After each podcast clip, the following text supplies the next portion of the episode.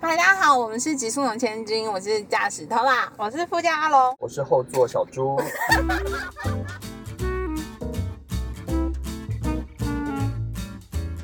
我们今天邀请到我最喜欢的花店的老板，他是派花理事的市长小猪。嗨，大家好！我们要说你是全世界我们最喜欢的花店。对啊，不要这么浮夸，这样我很害羞。好啦，我第一次到派花理事上课的时候，大概是六年前的暑假、快结束的时候。嗯然后那时候第一次被吸引的时候，是因为市长开了第一次的课是摄像馆，然后是做三百六十度彩色的花圈。嗯，那市长那时候为什么会想要开摄像馆的课呢？一直都对颜色这件事很很着迷。嗯我觉得我刚开始做插画的时候，就是因为觉得有很多漂亮的颜色。像比如说每次去日本的时候，他们的那个陈列不是都有各种颜色吗，哦对对对就是让人对觉得很想买，然后看到颜色觉得很开心。但我觉得日本人很会就摆放，就是整个看起来就比台湾花美很多，感觉不知道为什么。那你什么时候发现你自己的色彩敏感度比别人强？我觉得每个花艺师开始插花那个切入的点是不太一样的。嗯，你会发现有些花艺师他真的是很喜欢花。我的切入点就是颜色这件事，我就是很在意那些配色啊，就跟颜色相关的，个人很在意的事情。 OK，那所以你是根据季节的变化，因为不同的花材，然后来选色吗？还是？因为以前在进花店之前，对于季节感受没有那么的强，但是当你在花店做了满一年之后，你就会发现，哎，这个花不是去年这个时候出来的嘛，哦，你就会对季节这件事会变得比较敏感。对对对对。日本花艺杂志介绍它那个，比如说它一种绿色，嗯，它就会分春夏秋冬四种绿色。哦，对对对对对，新绿色啊，然后翠绿啊，好烦哦对。对对对，我知道这件事。那比如说像黄色，它是可以分春夏秋冬的不同的花。那你在不同的季节的时候，你怎嗯么去、去选比较适合这个季节的色感？其实他这学问很深哎、那你平常在挑渐层的花色的时候，你都是怎么挑啊？我能想象到的蓝色可能就是绣球花，嗯，可是我每次去上课的时候，它的绣球花以外，它会搭配很多深啊浅的蓝不色同蓝，对，当然就是不顾一切把所有蓝色先买进来。 然后再分类。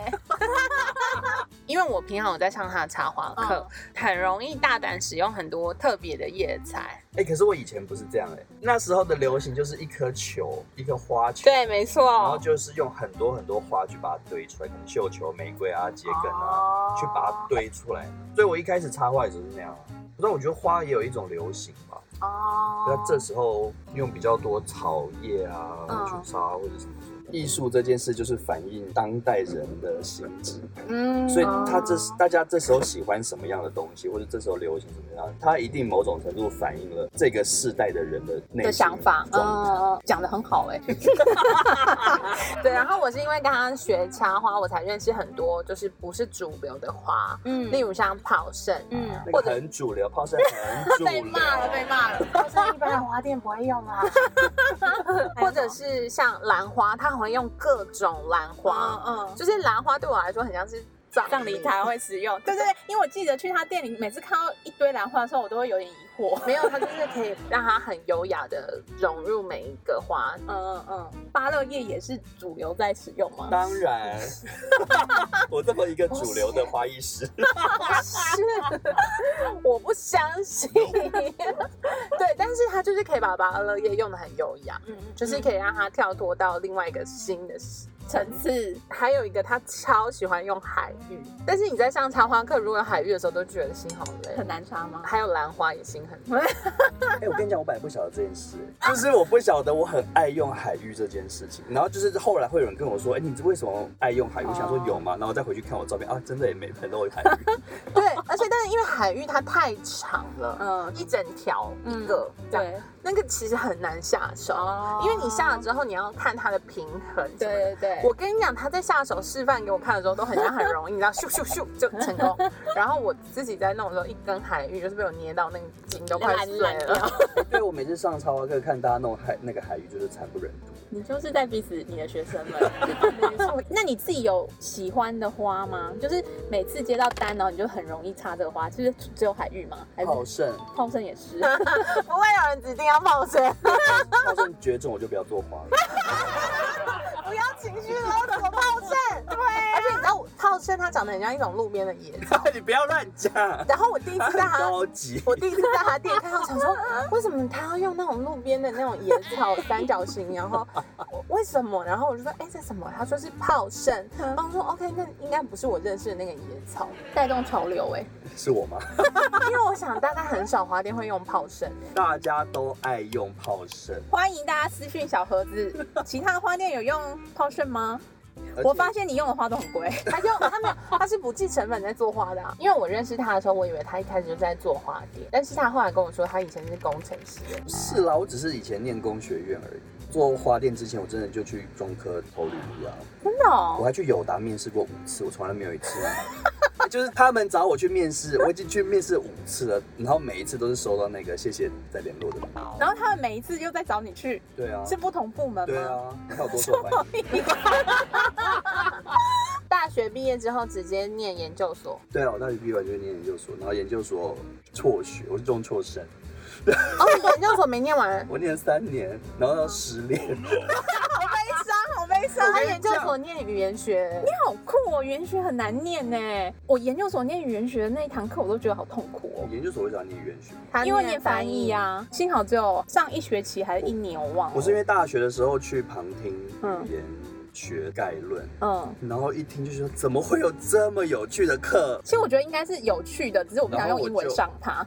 然后我就到处去听那些关于语言学的课，然后后来哦就去真试上了学校的语言所。哇塞，那你念完之后你就去当兵哦？对啊，当完兵就去，就是反正就是出来找工作了嘛，然后哦就去，所以你就是因为面试一直失败，后来你就去花我店就。先去花店打工。那啊怎么但是会是花店？是因为你本来就觉得有兴趣，还是只就是刚无聊？刚好路过吧？我就觉得好像可以试试。我跟你讲，我在做去花店打工的时候，我其实我我没有很就是很喜欢这件事哦，而且我大概做花的前一两年，觉得插花这件事还蛮无聊。那时候好像脸书也才刚开始吧，然哦，后所以你接受的那个资讯的是很有限，哦，你就可能只能看到老板或者其他人，就是你身边的人插 的花，所以你看来看去就是那个样子，哦然后你不觉得这个花嗯就有点无聊可？以做到什么地步对啊嗯直到后来那个网络比较发达，脸书啊，然后后来嗯有 IG，那就看到大家做的东西是这么变化性这么大的时候，你就会觉得这件事是还蛮有趣的。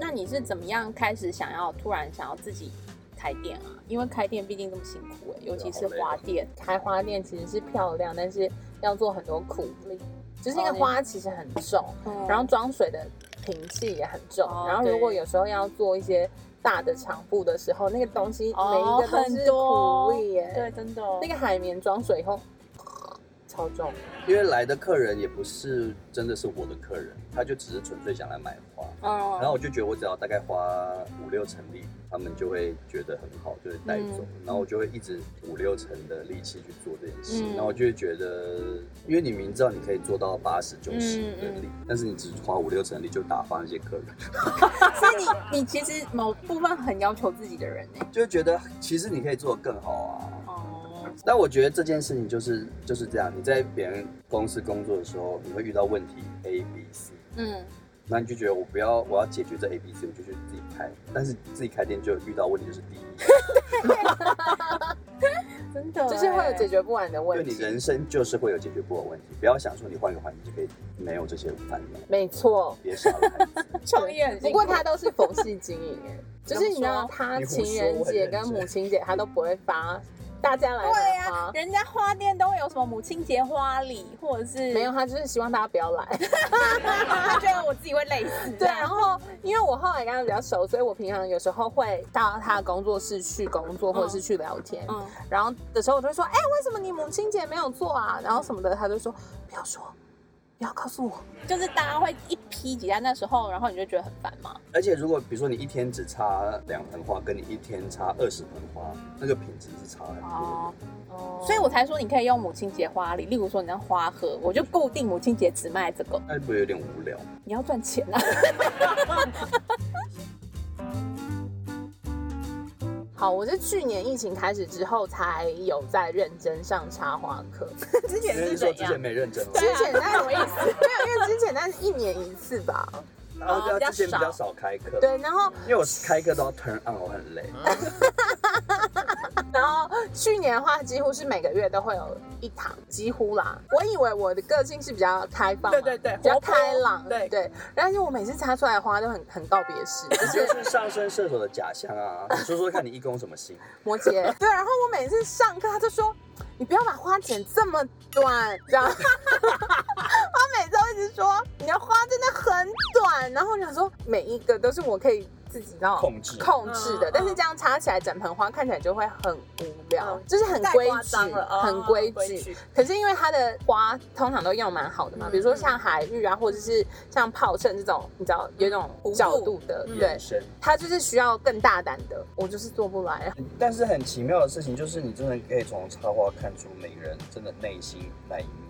你就说看他表面是怎么样，上升射手或者表面很开朗活泼，但是一插画就是逃不了，就看得出来。好可怕，老师哦。那你觉得阿龙插花是怎么样？因为他那我就上次就是一点哎、，我觉得他很聪明哎、这言下之意是我 笨吗？OK，我下车。尊重自己解读。好，那你最近不插花，你的应该说他平常不插花的时 候，他都在读书，然后最最近因为疫情，又读更多的书。嗯他要念什么历史啊嗯，很困难的。嗯，我最近发现的是，就是做花的人百百种，但是我后来觉得我好像不是那么真心爱花人，那你是爱什么？颜色吧。我觉得他喜欢是那种缤纷感跟就是每个人季节感吧。切入的点不一样就对对对了。对，可能别人会误会说啊，花艺师可能是真的很爱花，但是我下班之后我就不想再看到花。所以，例如说你路过路边有开了很漂亮的花，你也不会特别欣赏。我可能会拿剪刀去偷吃，节省成本。你知道我们之前有一次插插盆花，嗯然后他就自己走出去门口，因为嗯门口就是他房东太太有种一些花跟草，然后他就去捡了某一个草，哦然后进来，然后每个同学说那是什么，那是什么，然后大家就集体出去捡。好吧，那你推荐一下疫情中你最喜欢的几本书？我想先推荐《萤火虫之墓》它的短篇小说，《萤火虫之墓》只是其中一篇，哦然后它里面每一篇都是跟这个战争主题相关的。因为战后，然后物资是不是很匮乏嘛？对然后几乎所有人都是饿肚子嘛，对萤火虫之墓也是。对那那里面每一篇的人都在饿肚子，然后我都是一边吃饭的时候一边 看，这很可怕。所以它是每一篇都是独立的，是不是？还它是有关一点联？点相关 OK 有些角色会重叠。哦，OK，对，就是那个那个时代，因为物资匮乏，嗯加上得到资讯真的很少，嗯，我都很避免看这种东西、欸真的就吗是会很沉重因。为我会整个人融入到那个世界，嗯我会很难过，会很痛苦是的这样没没错错因为。我看这个这本书之前在看那个《儿童日记》，你没有？哦，我有看过，可是因为我看的年纪太小哦了，我们是高你以为中，那是童书吗？不是，是我们高中的时候，老师国文老师推荐啊，我们高中老师很喜欢推荐很高深的，对儿童日记很可怕、欸。对。然后我看，可是因为那个时候我觉得我可能太年轻，然后你只是觉得哦怎么会这样，可是我无法了解啊其中的意义在哪里。我觉得它跟那个《萤火虫之墓》就是战争文学的一体两面。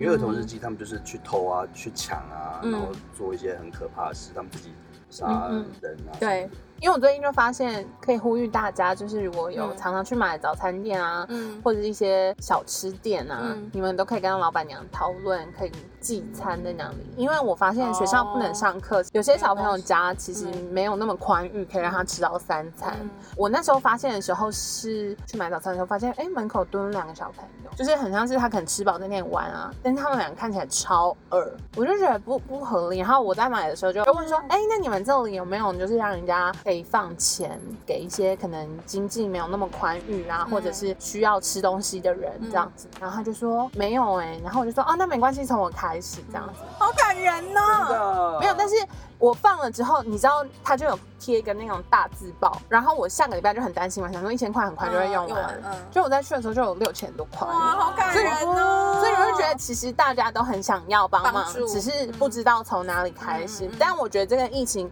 一定或多或少会嗯让很多人饿肚子，或者是很辛苦，所以呼吁大家有机会鼓起勇气问一下早餐店阿姨，好吧？呼吁大家。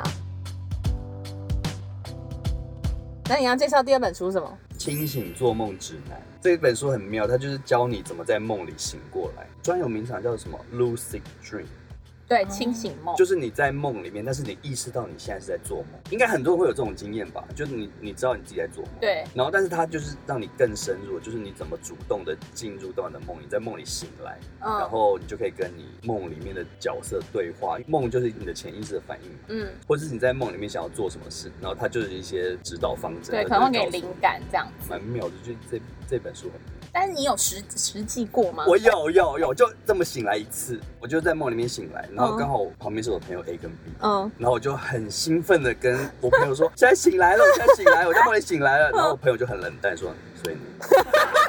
那我可以介绍认真的书，比较无聊的，就是《非理性的人》。好久以前我去咖啡店看到一本书，就是这本《非理性的人》，然后看了就觉得很有意思。那本书就是他一开始就会讲关于现代艺术这件事如何反映现代人的心，因为现代艺术跟古典艺术其实差很多。嗯因为《非理性的人》这本就在讲存在主义，嗯那存在主义就是关于战后的哲学。那二战后对欧洲的人有一个很大的冲击，就是嗯他们原本赖以为生或者他们尊敬的那个文明，嗯居然会导致战争哦这个嗯结果，哦嗯所以他们引起。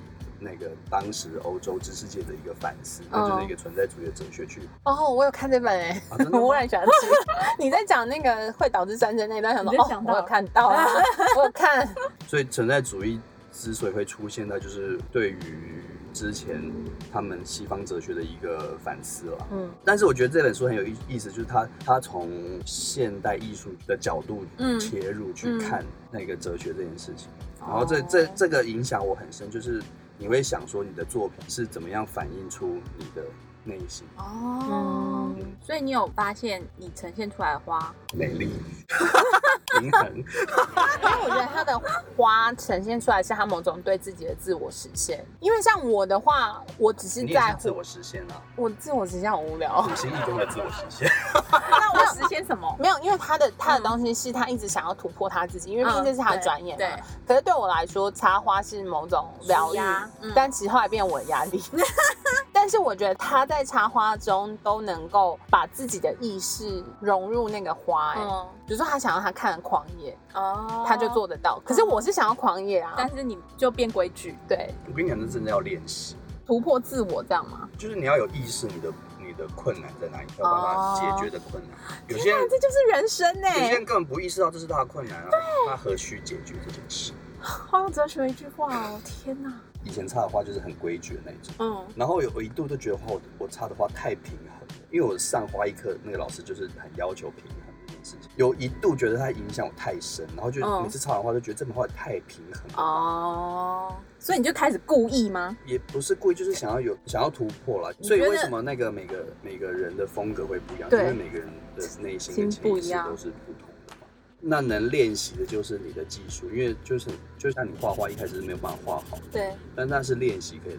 大家刚刚讲，我想起来我看过那本书，嗯推荐大家，我觉得很有趣。因为我一开始被打到想看这本书的原因是，他有说就是、呃，有点类似像新闻嗯之于我们很像一个巨大的神，嗯，但是其实神通常都在折磨看他的人。他意思说现现代的这个新闻嗯，流通的方式，或是讯息的。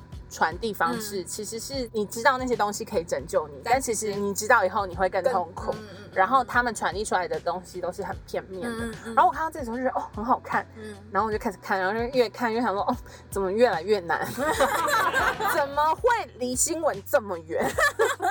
希望不会来找我们做业配，好像也不错哦。我超爱我我们超爱看书哎，超爱买书。嗯嗯，我想要问一个问题，就是那时候因为我们大家都站着插花嘛，然后插出来感觉不太一样，然后就是后来在他帮我们收尾的时候，他就是坐下来，然后他说坐下来会有不一样的视角嘛，所以他就建议大家坐下来插花。所以我想说，到底插花的角度是要站着还是坐着，还是其实根本没插？你坐着或者是你站着离作品太近，你都对没有办法看到作品的全貌，你一定要退后两三步，你才有办法看到这件事的全貌。所以有人坐着插花吗？很多啊那，很多，但不可以。对我而言，哦，OK，嗯，你好没看的。到我的教室是没有椅子，对，我知道，大家全我部以都为是不想买， 我也我也是这样，因哎为我那时候开的时候，就是想要意图创造一个艰困的环境，哦嗯我那时候一开始想说刚买沙发，然后想说算了不行，然后嗯，你没看到我那个拍花，就算坐的都是只有板凳，对啊嗯嗯嗯就不能坐得太舒服对这样。哦对，他不想让大家坐下来。因为我发现有的花 艺课他就是会准备很多什么椅子，对啊，因为女生其实站久了会很累。嗯我才累吧。我觉得就是我学插花这、嗯这这段旅程，他教会我就是你真的是要站后面一点看，就比如说你站在花前面，你只能看到一个正方嗯形，嗯但是你往后站的时候，你可以看到它的全貌，嗯你才会知道你的问题在哪。 OK，但是我们还是没有要树敌，大家坐下站着还是趴着都可以。派花理是基于我就是这个城市的绿洲，嗯因为我每次觉得好烦的时候，我来到这里就是你知道被打开，嗯然后后来我发现除了是花的原因之外，就是市长是我难得的嗯可以男性好友。嗯很有男生很客观的想法，但是他又有很细腻的心思对，所以就是可以解决你知道女生很啰嗦的部 分，就是他可以说服你嗯为什么不行这样子。嗯，然后我就觉得真的很棒，然后他也是我的占星期。我会走入当女巫这条路，就是他都是托他的 福。 好啦，那最后谢谢市长今天来跟我们聊很多有趣对的事情。那我想问你最后一个问题，嗯你有给你自己什么新的梦想吗？嗯，还是说一下我最近的人生体悟就好了。就是就觉得我自己很纠结的某一些很多事情上面，因为我不是一个很善于表达或者沟通的人，然后就很多事情都是自己闷在心里。嗯，所以呢，感触就是，与其自己在地狱，就是不如把大家一起拖进。就是如果你想要发脾气，就发脾气。哦哦，就是你，与其你自己在那边生闷气，你不如就是骂人家，然后让人家感受到你的不满。因为我最近不是就是上一集讲的那个大发不动产，所以我最近也在反省自己，就是很多情绪不要压在心里面，应该要适时的表达你嘛。不是常常在表达吗？所以，例如说有一些不满，我是不是应该要说出来呢？但是说出来你又很害害怕，就是关系的和谐。我的部分是我真的超级不会不会表达我的心情跟我的状态，嗯嗯就是我觉得一定要试着表达不爽。嗯然后我一直以为我用的方式是正确的，嗯就是比如说理性啊，然后或是冷静的处理。但是因为之前就有一个星盘老师说，他们觉得我应该要用更火爆的方式解决这件事情，嗯嗯因为你才有办法借由跟别人的冲突，还有让他觉得痛苦，嗯你也痛苦的状态下，得到一个新的体验。哇，啊好棒！然后我觉得这件事情是真的哎、 就是假设你没有这些体验的话，你没有办法到下一关啊。嗯就是比如说你一直很害怕跟你的合伙人发生冲突，嗯然后你们俩就一直不不解决吵架，嗯然后又相处很古怪，嗯那你们就没有办法变得更有默契。嗯所以我觉得他的这个解法是有用的，嗯但某个部分是你还是必须回到你自己身上，就是你要相信你自己。你生气这件事情，他如果因此不喜欢你或是离开你，那就算了。你讲的很好哎、好啦，谢谢小猪。谢谢。哦如果大家对他推荐的书有兴趣的话，欢迎去他有另外一个粉砖叫派花测你试哦怎，么知道？但他最近又没有在更新，请 大家私讯他的小盒 子， push push push 他，然后他也许会开 podcast，我很期待，耶耶、嗯谢谢大家。好，那期待下一集有干爹来验配我们哦，博客来博客来，读册也可以， 对， 独立书店也可以 啦， 嗯谢谢大谢家，谢大家，希望大家喜欢。下周见喽，拜拜